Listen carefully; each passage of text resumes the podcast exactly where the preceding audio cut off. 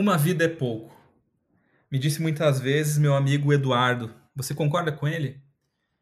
Eu conheci o Edu em 2009, ou melhor, nós ficamos amigos em 2009. Antes disso, em meados de 2007, nos cruzamos pela vida, cada um com sua banda de hardcore.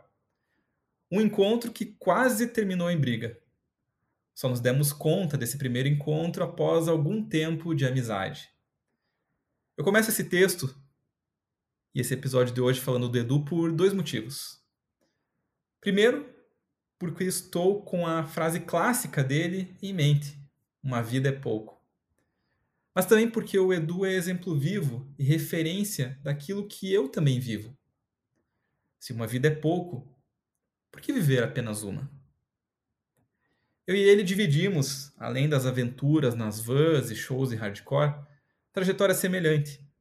A publicidade, a responsabilidade que veio cedo, entre outras muitas histórias. Hoje em dia nos vemos pouco.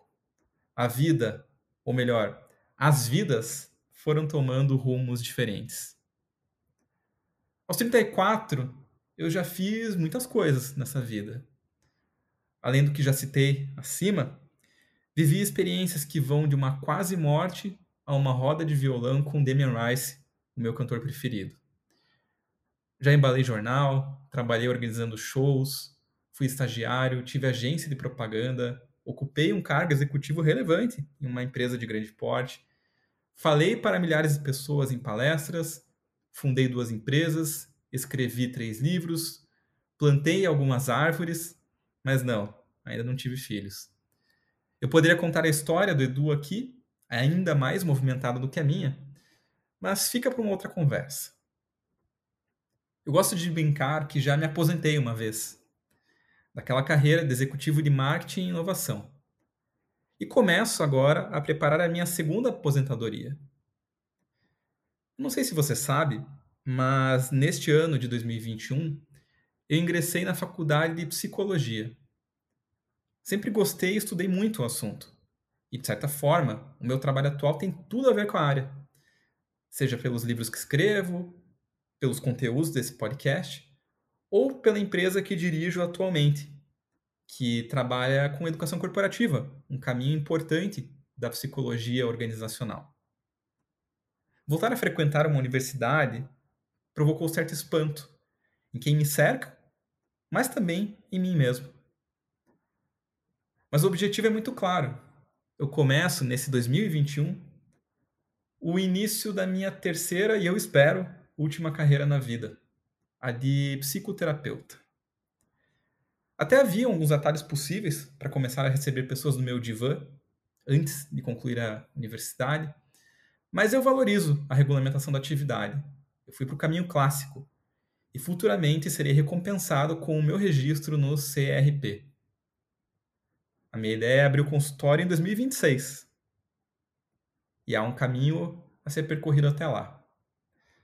Não raro, eu me questiono de tantos inícios e finais da minha vida.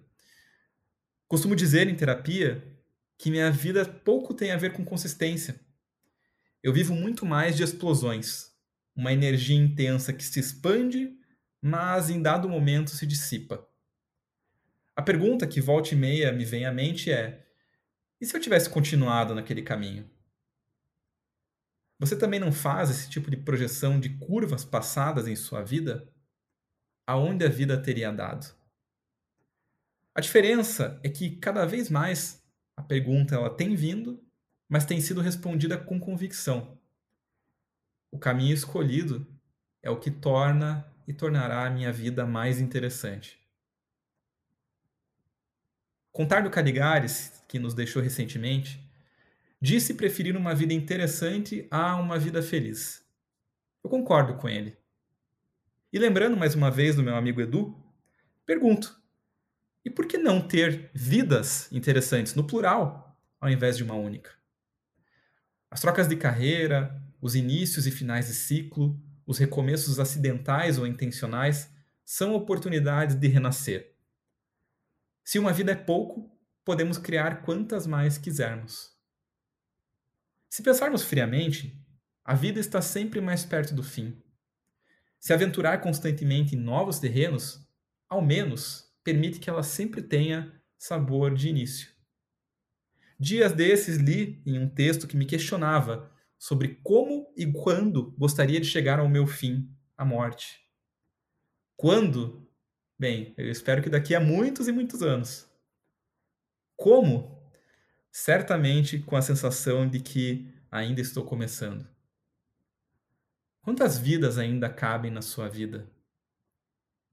Eu espero que você tenha uma ótima semana e que essa segunda-feira seja vivida como um verdadeiro Réveillon. Eu sou Guilherme Kraus e esse é o podcast. Toda segunda é um pequeno Réveillon. Muito bem, galera. Texto e crônica número 45, episódio 45, Uma Vida é Pouco, chegando ao seu fim. Esse é o podcast, toda segunda pequeno Réveillon, um projeto que também compreende as crônicas enviadas por e-mail toda segunda-feira e os livros, toda segunda pequeno Réveillon e cartas para o recomeço, que é o mais recente. Esse projeto tem a premissa de trazer mensagens, ideias, reflexões que estimulem o início de uma bela semana, para que a segunda não seja aquele dia pesado, mas seja o início de uma semana muito boa e, por que não, do restante de uma bela vida. E quando a gente fala de Réveillon, quando a gente fala de recomeço, a gente fala de fim e de início. E quando eu lembro do Edu que diz que uma vida é muito pouco, Fica a provocação para a inclusão de vários Réveillons em nossa vida. Porque assim nós teremos várias vidas em nossa vida. Isso vale para carreira, cidade, comportamento, hobbies, paixões, não importa.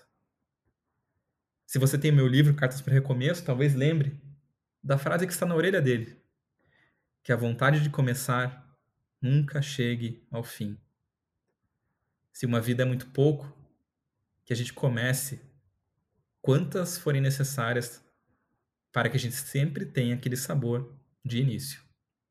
Eu sou Guilherme Kraus e fico por aqui. Até a próxima segunda. Um abraço. Tchau.